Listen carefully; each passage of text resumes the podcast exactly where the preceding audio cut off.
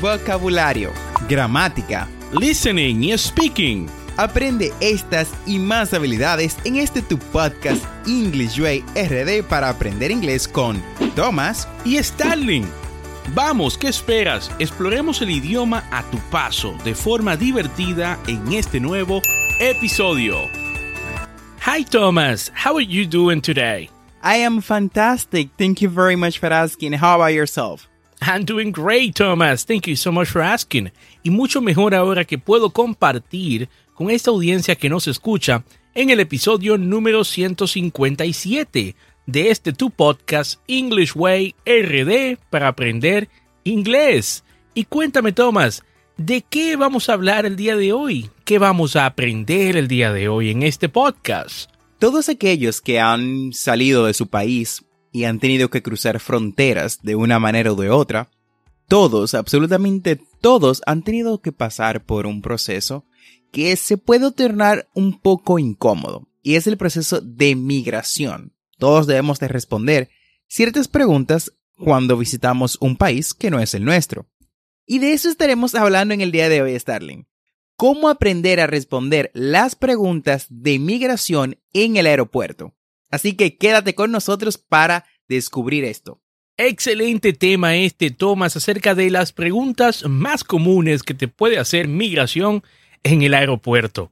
Y si tú estás intentando viajar a un país donde se habla inglés, estas serán unas preguntas que 100% eh, de probabilidad existe que te van a hacer. Así que este tema me encanta. Pero antes vamos a escuchar, vamos a trabajar con el Fraser Bird del día de hoy.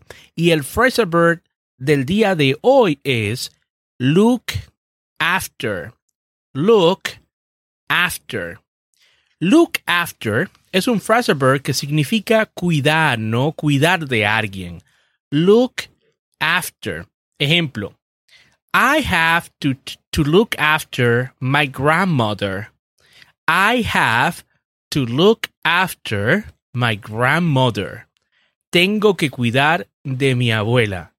Look after es el Fraser Bird del día de hoy. Excelente phrasal verb, Starling, uno que puedes aplicar en varias situaciones, como describiste.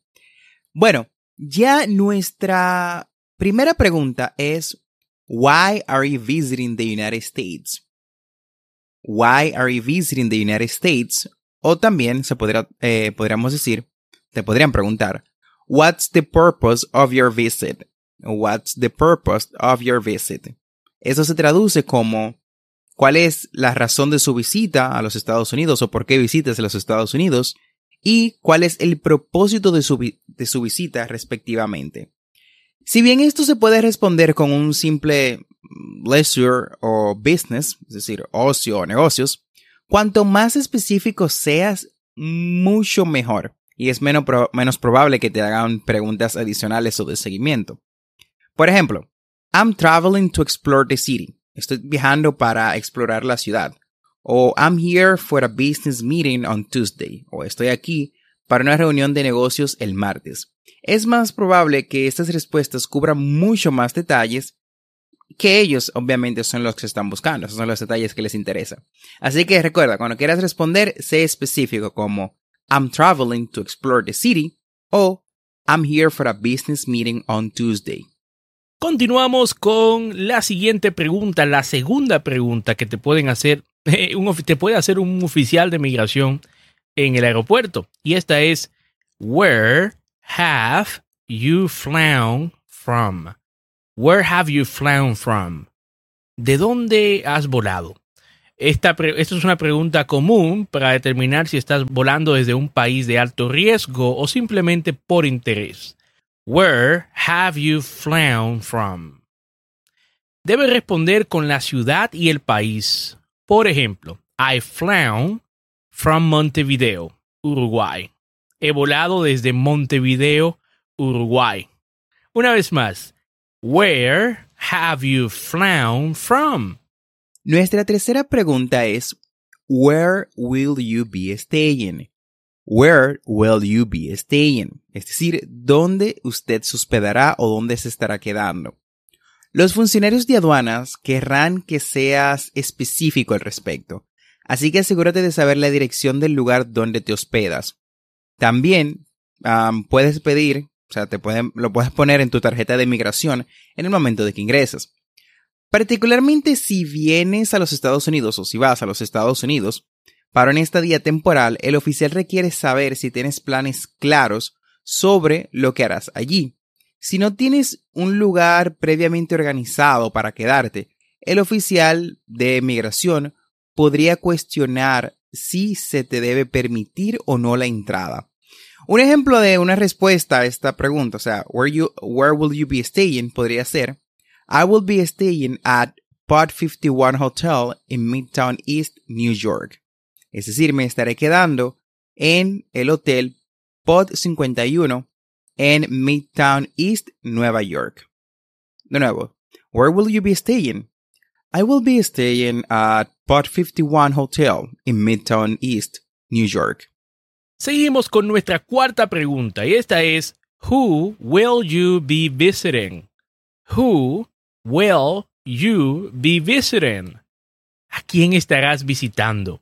Esta es una pregunta dirigida principalmente a los visitantes turistas. El oficial quiere ver que usted tenga planes claros y legales.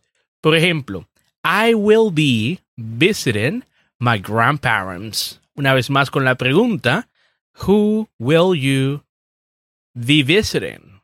Who will you be visiting? Who will you be visiting?